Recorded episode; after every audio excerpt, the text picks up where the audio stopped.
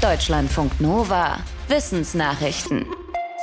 Bonobos, Schimpansen und Menschen verstehen sich wohl besser als gedacht. Das zeigen Experimente eines internationalen Forschungsteams. Das Team hatte vorher Gruppen der Affen beobachtet und dabei etwa 80 Gesten identifiziert, mit denen die Tiere kommunizieren. Zum Beispiel, wenn sie gelaust werden oder flirten wollen.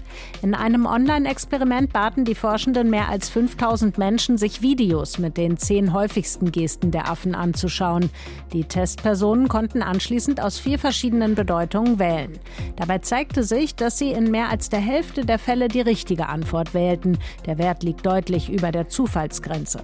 Die Forschenden sehen in ihrem Experiment einen Beleg, dass Menschen und ihre nächsten biologischen Verwandten sich instinktiv verstehen können.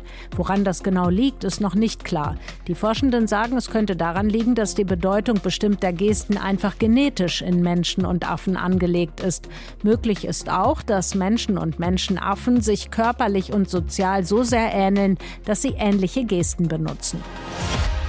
Wer besonders starke Meinungen zu wissenschaftlichen Themen hat, zum Beispiel zum Klimawandel oder zu Impfungen, hält sich auch für besonders gut informiert. Das zeigt eine Studie von Forschenden aus Großbritannien. Sie haben untersucht, wie viel Ahnung Menschen von Wissenschaft haben, wie viel Ahnung sie selbst glauben zu haben und wie das mit ihrer Meinung zu wissenschaftlichen Themen zusammenhängt. Dafür haben sie mehr als 2000 Erwachsene gebeten, Testfragen zum Thema Genetik zu beantworten. Dabei zeigte sich, je extremer Menschen zum Beispiel für oder gegen genetisch manipulierte Lebensmittel waren, desto sicherer waren sie sich, dass sie von der dahinterliegenden Wissenschaft etwas verstehen. Dabei hatten die Testpersonen mit den besonders ablehnenden Meinungen tatsächlich eher wenig Ahnung, was zum Beispiel DNA ist, während die Befürworter etwas besser abschnitten. Die Forschenden glauben, dass man solche Menschen nicht mit reinen Fakten erreichen kann, sondern indem man zeigt, dass es zwischen dem, was sie glauben und dem, was die Wissenschaft sagt, einen Unterschied gibt. Die symbolische Weltuntergangsuhr steht jetzt auf 90 Sekunden vor Mitternacht.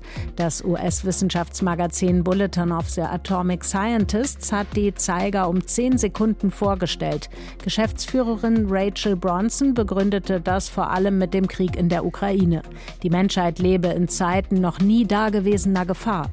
Der US-amerikanische Politikwissenschaftler Steve Fetter warnte, man könne nicht ausschließen, dass Russland in der Ukraine Atomwaffen einsetzt.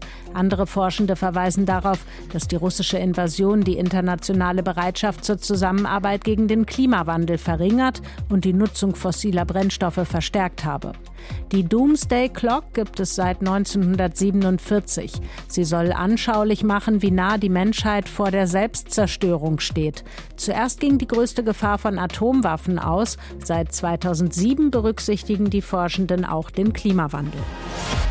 Wie werden wir all das Plastik in den Meeren wieder los? Über diese Frage zerbrechen sich Forschende auf der ganzen Welt den Kopf. Viele hoffen, dass die Evolution irgendwann ein Lebewesen hervorbringt, das das ganze Plastik auffrisst.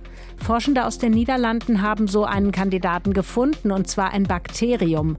Rhodococcus ruber kann tatsächlich Plastik fressen und verdauen.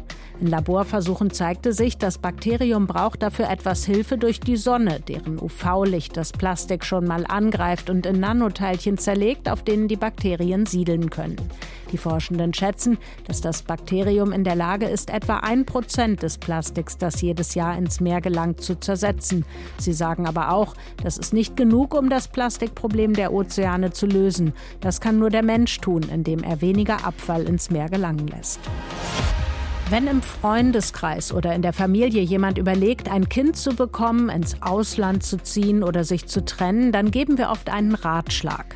Aber der Versuch, jemanden von unserer Meinung zu überzeugen, kann sehr schnell übergriffig werden. Davor warnt ein Philosoph der Uni Cambridge in einer Studie. Er sagt, jeder Mensch hat ein moralisches Recht auf eine sogenannte Entdeckungsautonomie. Damit ist das Recht gemeint, selbst zu entdecken, wer man durch eine selbst getroffene, tiefgreifende Entscheidung wird. Wenn man zum Beispiel versucht, eine Freundin zu überzeugen, keine Kinder zu bekommen, weil man glaubt, dass sie davon unglücklich werden könnte, dann bezieht man sich nur auf den Menschen, den man kennt, nimmt dieser Freundin aber die Möglichkeit, selbst jemand ganz anderes zu werden. Der Autor rät bei großen Entscheidungen von Freunden und Familienmitgliedern zur Zurückhaltung. Nur wenn man den Eindruck hat, dass Leib und Leben oder die Rechte Dritter in Gefahr sind, sollte man eingreifen. Anfang des Monats hatte der Naturschutzbund wieder zum Vögelzählen aufgerufen und bei dieser Stunde der Wintervögel sind weniger Vögel gesichtet worden als üblich.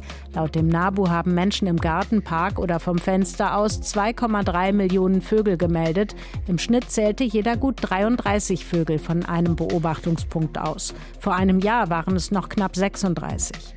Ein Problem ist das aber erstmal nicht, wenn weniger Vögel zu sehen sind, denn die bleiben zum Teil einfach im Wald, weil sie wegen des milden Winters auch dort genug Futter finden. Außerdem kamen womöglich weniger Zugvögel aus Nord- und Osteuropa, weil es auch dort nicht so kalt war. Langfristig wirkt sich der Klimawandel allerdings schon auf die Vogelbestände aus.